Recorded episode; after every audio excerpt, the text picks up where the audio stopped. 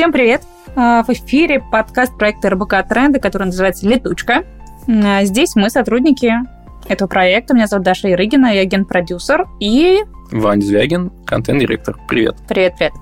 А, мы в этом подкасте обсуждаем самые интересные материалы, которые вышли на наших площадках. Это может быть сайт, это может быть журнал РБК, это может быть э, YouTube-канал РБК Тренды и подкасты. Надеюсь, я ничего не забыла. У нас так много всего, простите. Нотка гордости. А и хвостовства была. Вот. Но э, чуть мы хвастаемся. Нас скоро заменит а, искусственный интеллект. Это, в общем, наша первая тема. Заменит ли и пиарщиков, и журналистов. Написал этот материал для нас э, Валерий Сидоренко.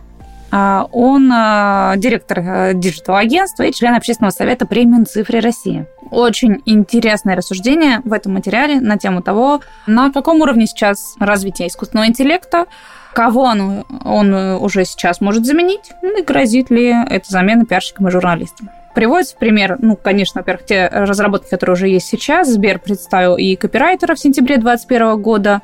А, есть Балабуба от Яндекса, с которым мы все поигрались уже, это очень весело. И в Guardian а, вышла колонка, написанная нейросетью еще в сентябре 2020 года. Плюс Интересно, что в октябре 2021 газета «Майами Геральд» заменила обозревателя недвижимости нейросетью. Это очень смешно, потому что мне кажется, что а, вот в этой э, информации, в этой новости уже есть немножко про личное. То есть какого-то конкретного журналиста из какого-то конкретного отдела заменили нейросетью. И, в общем, он типа хорошо справляется с задачей. Э, точнее, она, нейросеть. Насколько он был бесполезен, э, остается только гадать. Короче, э, мысль моя какая самая первая будет? Те тексты, которые мы видим сейчас, которые написаны с помощью искусственного интеллекта, они правда похожи на тексты. Но они не похожи на тексты журналиста. Во-первых, они зачастую написаны, ну, вот прям видно, что это писал робот. В них, конечно же, не хватает ни эмоций, ни какого-то там авторского стиля, ничего. Но при этом это похоже на а, проделки какого-то начинающего копирайтера. Что скажешь, Вань? А то тут я одна рассуждаю сижу. Да скажу, что действительно это пока не дотягивает до ну, вменяемого уровня. Но при этом если думать про вот того же обозревателя недвижимости, где ну, все более из Майами. стандартизировано. Да, из Майами. Ну, то есть человек обозрев... более... обозревал недвижимость в Майами, значит. И тут его заменили нейросеть. Обидно, обидно. Не, ну прикинь, э, если есть вещи, где не нужно, не нужен какой-то высокий слог, где не нужно давать свое мнение, а нужно просто внятно рассказывать, что происходит, ну, типа, не знаю, прогноз погоды, э, что там с акциями происходит. Такое я даже уже на текущем этапе развития принимаю. Но что касается текстов поглубже, посложнее, там, конечно, мюмзики в мове и вот это вот все, э, ну, вот очень похоже на какой-то невнятный лепет пока что. Поэтому я думаю, что если мы хотим ответить на вопрос, который звучит э, в заголовке нашего материала, заменит ли искусственный интеллект пиарщиков и журналистов, э, да, но не сейчас. Вот я бы так ответил. Слушай, я хочу сказать, что э, когда я читаю новости, э, особенно угу. новости в Телеграме, я иногда, когда хочу узнать просто информацию, вот просто четко, что произошло, э, иногда все еще сталкиваюсь с тем, что журналист перестарался, написал слишком красиво, и через это надо продираться. Красиво в кавычках, конечно, да, то есть когда очень, очень сложные предложения использованы, какие-то личные оценки, что-то еще, ты думаешь, господи, пожалуйста, можно мне просто э, список фактов, и все. И вот как раз, мне кажется, такие вот новостные заметки э, нейросеть вполне э, может написать сама, и, может быть, в каком-то смысле это будет даже лучше. А жанры, где требуется какая-то авторская оценка, то есть аналитические жанры, художественно-публицистические жанры, конечно, должны быть а, во власти все-таки людей. Но в этом материале как раз говорится о том, что и все-таки быстро обучается, и все-таки когда-нибудь он научится копировать это. Сначала плохо, потом лучше, потом вообще хорошо. А, и надо понимать, что правда часть журналистской работы а, будет передана искусственному интеллекту. Это неизбежно. Вопрос просто в том, что она не вся, скорее всего, скорее всего, это по большей части копирайтерская работа. Да, и, возможно, и, и действительно будет лучше ее выполнять.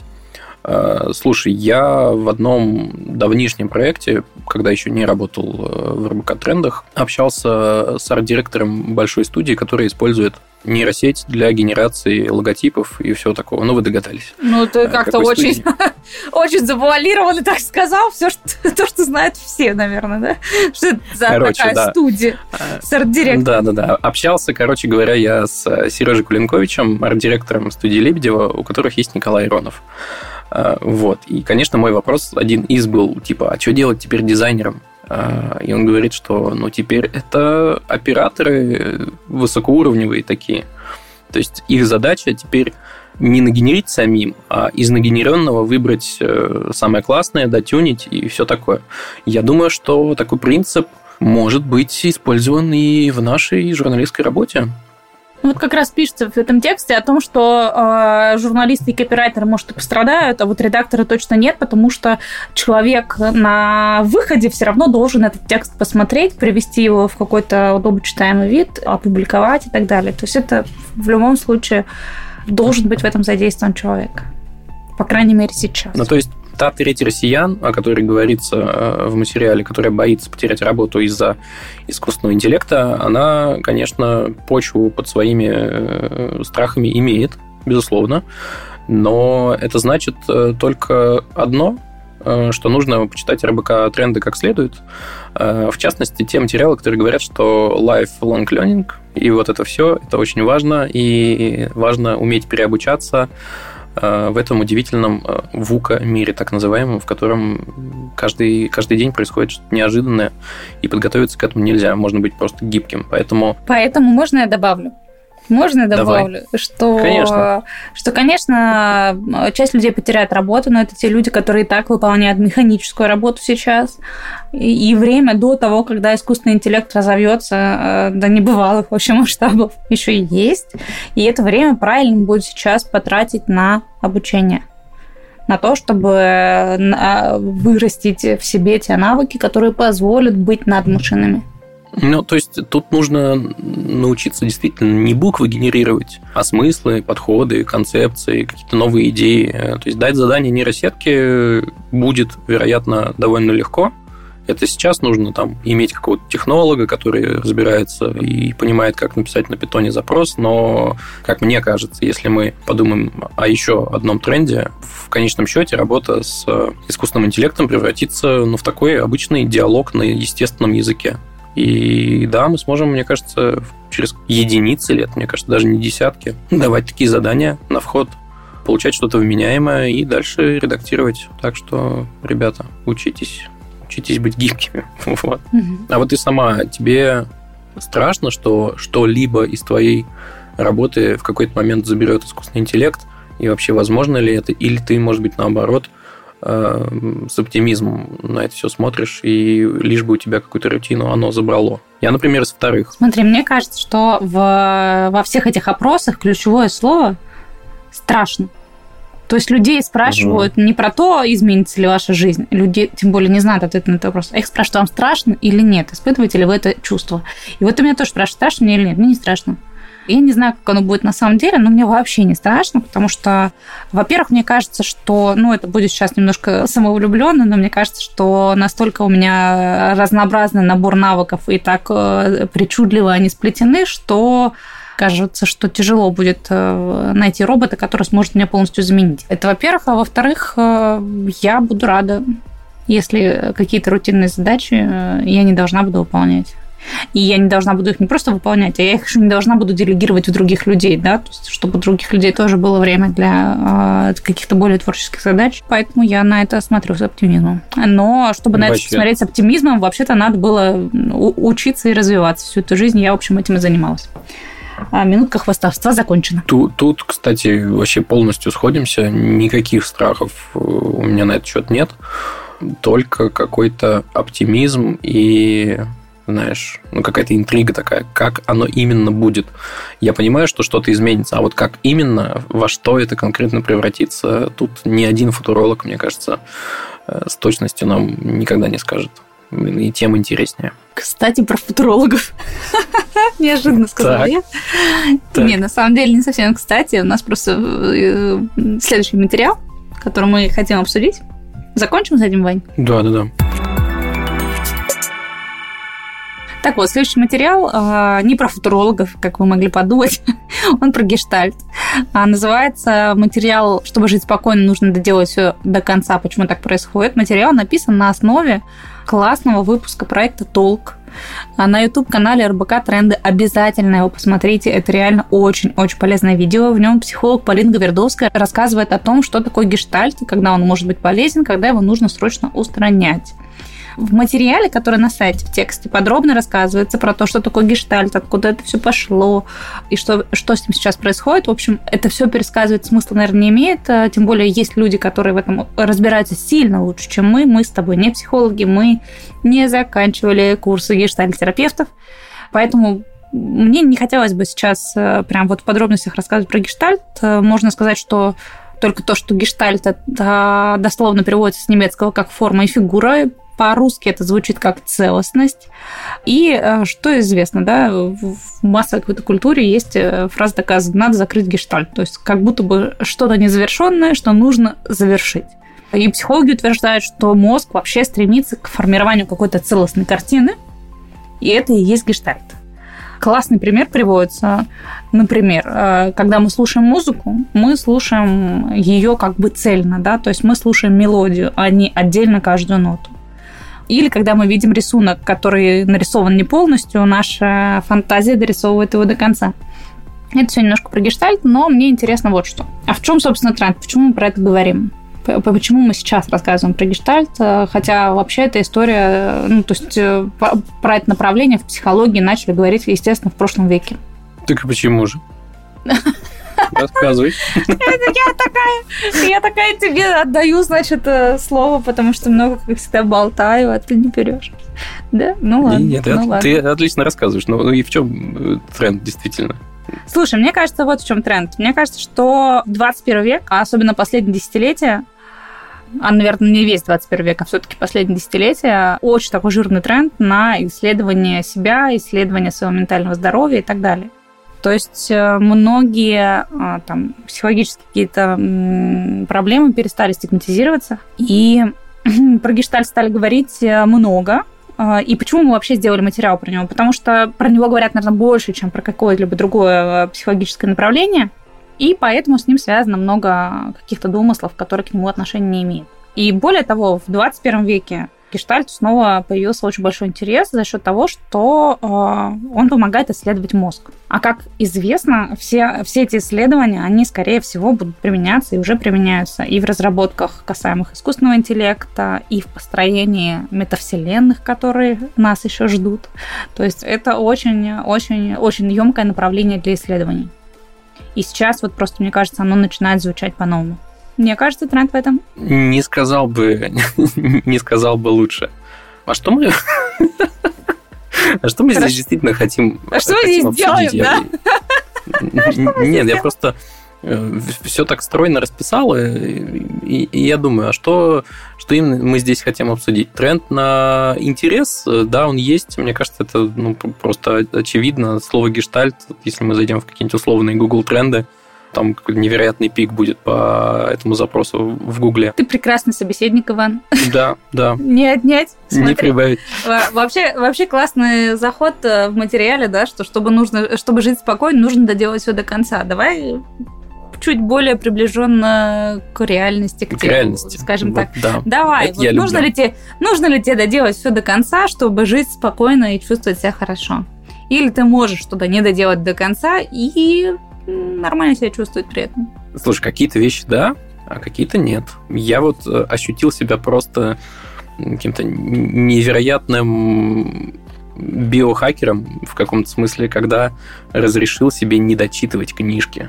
Прикинь. Да. Я в какой-то да, момент себе сказал, чувак, да так можно, расслабься вообще, что тебя это гложет? Не дочитал, не дочитал, может быть, дочитаешь через пять лет. Ну, типа, вернешься, потому что они, во-первых, у меня в электронном виде, в любой момент хочешь дочитывай. Но главное, что ты что-то оттуда почерпнул, и нормально. А, а есть вещи, которые, ну, не завершить я не могу. Э, это, например, музыки касается.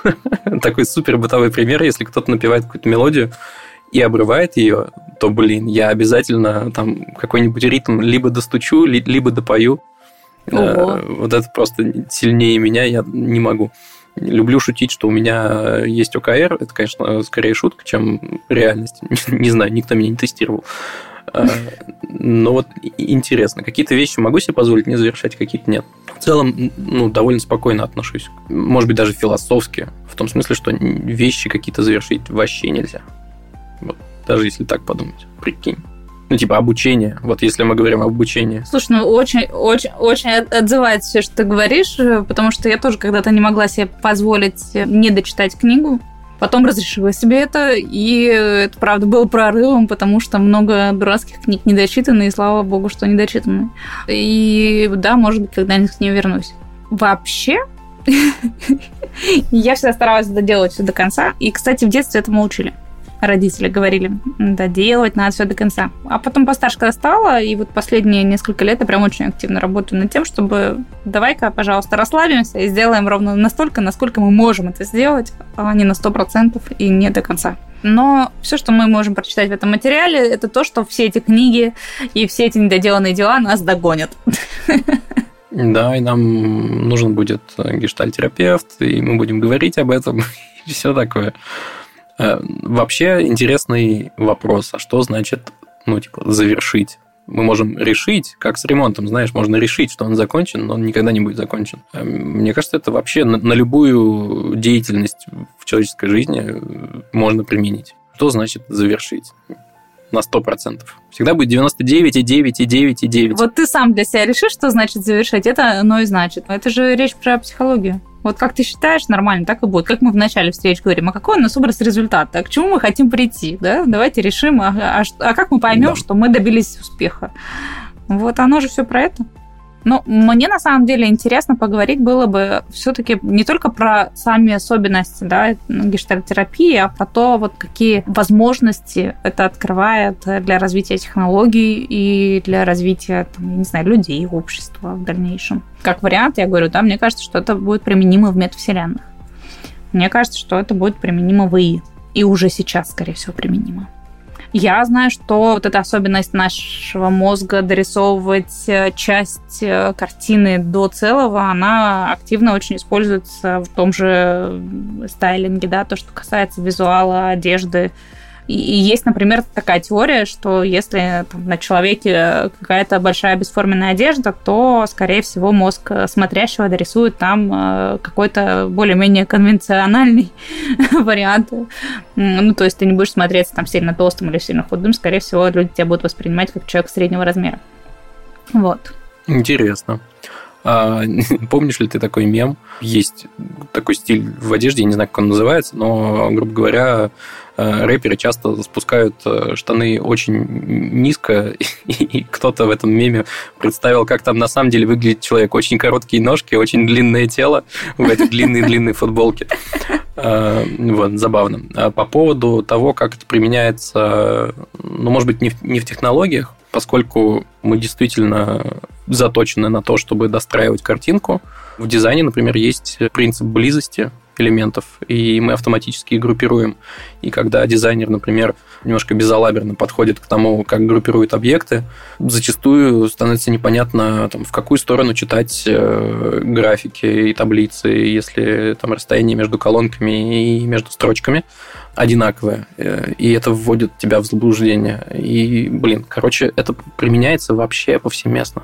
Вот это, конечно, удивительно. Интересная мысль еще была в материале о том, что э, гештальт, а, ну, вообще э, теория да, гештальта, она развивается, и была одна прорывная идея на рубеже 20 и 21 веков – это предсказательное кодирование. То есть э, было, ну, были проведены исследования и доказано, что мозг не просто воспринимает и обрабатывает информацию извне, а он предсказывает, что происходит снаружи, а затем сравнивает предсказания с реальностью. И вот главная задача мозга свести к минимуму ошибку предсказания реальности. То есть, если ты предсказал что-то, а потом это совпало с реальностью, то возникает гештальт. Пожалуйста, тебе порция дофамина за это. Маленькая, очень маленькая.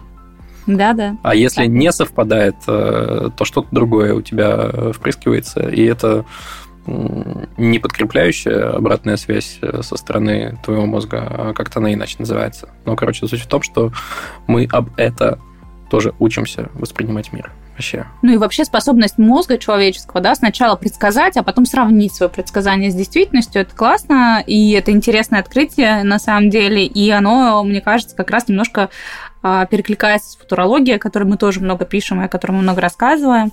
А, и футурологи, они же, по сути, тоже занимаются предсказаниями, а мы потом сидим все вместе, ну и они тоже сами, конечно, и сверяем, а произошло ли вот все так или нет. При, прикинь, какие бывают незакрытые гештальты у футурологов. Я сейчас подумал. А у астрологов?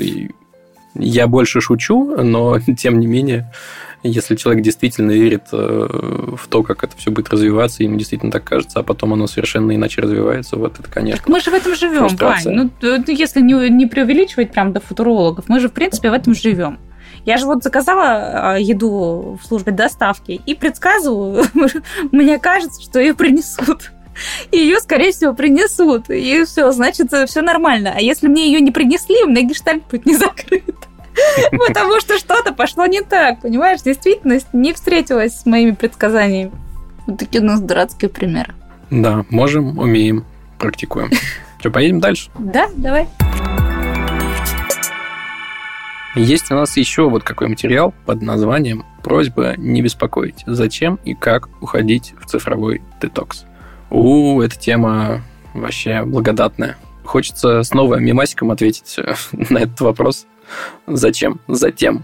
Потому что слишком много входящих сигналов, слишком мы возбуждены э, от этих сигналов, наша нервная система, и ну, иногда ее надо успокаивать. И это один из способов просто удалить э, раздражитель. Это напрямую связано с тем, сколько времени мы проводим в своих телефонах. И цифровой детокс нам нужен только потому, что мы уже очень-очень плотно залипли в телефонах, компьютерах, гаджетах. Очень много времени в них проводим. И грани, например, работы и дома, они уже давно стерты не за счет удаленки, хотя это тоже, а за счет того, что там рабочая почта, рабочий чат могут достать тебя хоть из-под земли в любой момент. И поэтому люди начинают нуждаться в том, чтобы выстраивать границы с собственными гаджетами и, и с собственным взаимодействием с информацией. И вот данные говорят, что в 2021 году средний россиянин тратил на соцсети 2 часа 28 минут в день. У меня экранное время моего телефона говорит о больших значениях, но надо честно сказать, э, что там все-таки работа, да, и очень многие мессенджеры используются на протяжении всего рабочего дня, э, я их использую в основном на телефоне, поэтому цифры такие, но тем не менее 2 часа и 28 минут в день это все равно очень много. Сколько у тебя, Ваня? Я вижу, что ты смотришь. Я вот, да, нажимаю смотреть всю активность, например, ну, за сегодня не счетово, потому что мы пишем этот подкаст утром. А, за неделю в среднем получается, что у меня на первом месте браузер. Все корректно, все хорошо.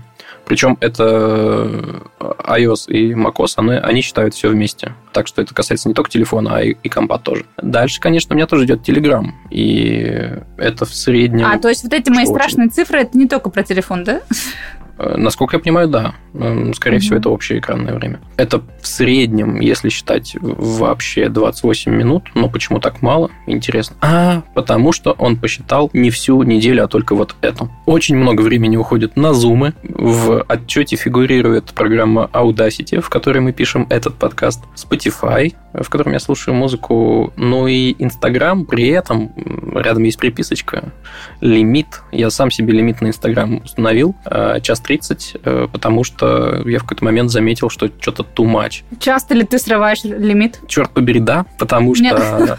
У меня тоже два клика... Инстаграм. Два клика, и ты снова в Инстаграме. Ребята, Тим Кук, пожалуйста, что за дела? Сделайте это посложнее. Добавьте там какой-нибудь математический пример хотя бы. Угу. То есть два клика, и я снова там. Типа игнорировать лимит на весь оставшийся день. Ну зачем такая кнопка? Да-да-да. Слушай, ну у меня выставлено вообще 30 минут на Инстаграм. Естественно, я каждое утро Выбиваюсь из этого лимита. Поставлю тоже полтора часа. Тут странная, интересная мысль, мне кажется. Смотри, вот ты ставишь себе лимит, в моем случае час 30, и я такой, час 30, не больше сегодня. И потом я его игнорирую, и что? Я испытываю фрустрацию, потому что я сам себе его установил и сам не выполнил как бы условия. Что же я за человек такой, задаю себе вопрос.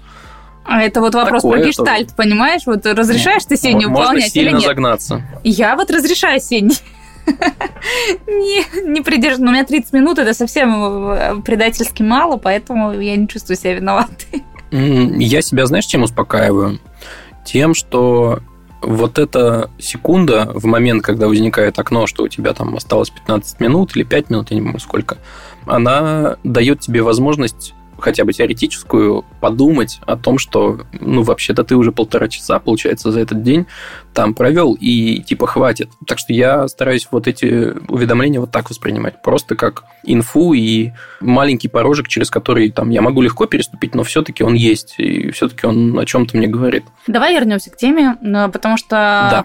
поставить э, ограничения это один э, из пунктов, да, как можно вообще э, входить в цифровой детокс, но мне кажется, до этого стоит поговорить о том, что все-таки соцсети становятся настоящей зависимостью, похожей на алкогольную или игровую, и что люди могут испытывать депрессию, тревогу э, и чувство изоляции. В общем, если они будут лишены своих гаджетов. Я такого эксперимента никогда не проводила. Я не знаю, ну, в смысле, не считая вот э, до интернетной эпохи, когда мы жили, да, то есть я не, я не знаю, я не пробовала взять, выключить телефон и, и просто не подходить ни к телефону, ни к компьютеру весь день выходной, например. У тебя получалось? Получалось. Поначалу вот очень день? странно. Да, да, да, да, да. Несколько раз я делал такое. Есть такой термин, как фантомные вибрации. Да, вот я знаю. Я когда термин. его услышал впервые, я думал, ха-ха, забавно.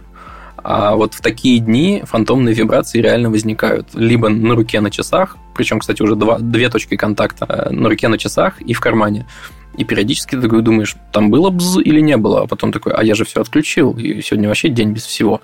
Короче, поначалу, первые там несколько часов, это очень странно. Потом, особенно если ты находишь какое-то интересное дело, ты в конце дня такой думаешь, а и прикольно было, и здорово. Ну, нервная система действительно подуспокаивается. Как будто бы и ты потом возвращаешься, и такой, да ничего вообще интересного особо и не происходило, никто не умер, все хорошо. Здорово. Вот какое соображение есть еще. Есть такая мысль, что теперь уже гаджеты – это, ну, как бы наше продолжение. То есть, грубо говоря, почти часть тела. Если пользоваться этой аналогией, представь, что в какой-то момент ты говоришь, окей, эти выходные я провожу без руки. ну, типа, это же странно. Надо ли вообще так делать, если гаджет – это продолжение мозга, по сути? Не знаю. Почему-то я так делаю, чтобы просто немножко уровень раздражения, шума и вот этого всего снизить. Мне кажется, интересная аналогия просто. Ну, похоже вообще, похоже. В материале есть интересная мысль про то, что нужно научиться альтернативным способом справляться со своими чувствами, потому что вот все, что мы пытаемся прикрыть гаджетами, э, вообще-то раньше мы умели прикрывать и без них. Ну, например, когда мы находимся в компании, и речь заходит о каких-то вещах, которые нам, например, неинтересны или нас смущают, мы можем взять и уткнуться в этот момент телефон. Это реально такой способ самозащиты, да, мы можем даже не замечать, что мы этого делаем, но при этом мы переключаем мозг на какую-то другую информацию. А, в материале говорится о том, что это могут быть медитации, дыхательные релаксационные техники, реальное общение с людьми, любимое хобби и так далее. То есть нужно пробовать заниматься а, какими-то простыми человеческими вещами, вместо того, чтобы уходить а, в альтернативную реальность, в которой, между прочим, особенно в Инстаграме, все устроено так, чтобы ты чувствовал себя бесконечно недостаточно хорошим, да, потому что у всех э, там обязательно демонстрируется какая-то прекрасная жизнь, прекрасная работа, прекрасная фигура, не знаю, одежда, дети, машины, квартиры и так далее. Много написано про то, что там многое не соответствует реальности, и поэтому говорится, что э, соцсети, они вызывают, ну, в том числе и депрессию, и даже недавно было исследование, в котором говорилось о том, что соцсети вызывают депрессию у подростков, да, потому что мы взрослые люди, которые жили уже без соцсетей и знаем, ну, мы видели другую жизнь, да, а молодые ребята, у них еще недостаточно критического мышления, чтобы отсеивать эту информацию и понимать, что не все соответствует действительности, и они на самом деле себя чувствуют недостаточно хорошими. Что предлагается в материале? Материал хороший, я очень рекомендую, правда, зайти на наш сайт и прочитать его. Там есть рекомендации, как нужно поступить. Э, ну, они совсем прямолинейные, не совсем как нужно поступить, да, но что можно было бы сделать, чтобы провести цифровой детокс? Ну, во-первых, правда говорится о том, что надо периодически отключаться от интернета. Нужно э, устраивать себе цифровую диету, то есть не пользоваться смартфоном там, там, например, после определенного времени или ставить ограничения на приложение. Вот то, о чем мы с вами говорили, у нас у обоих ограничения на Инстаграм. Мы не договаривались, кстати, об этом, правда? Правда. Да, да. Мы, кстати, забавно, что у нас есть э, цифровая диета и ограничения по использованию зума целые дни на неделю, прикиньте. Потому что слишком много тоже. Да, Давай дальше. Что там еще есть? Да, там э, еще есть э, рекомендация выстраивать границы между личной жизнью и работой. Очень сложная штука, но тем не менее это могло бы помочь. А, и, кстати, хороший совет определить цель, по которой, ну, ради которой вы отключаетесь от сети. А, можно спланировать, чем будете заниматься в это время.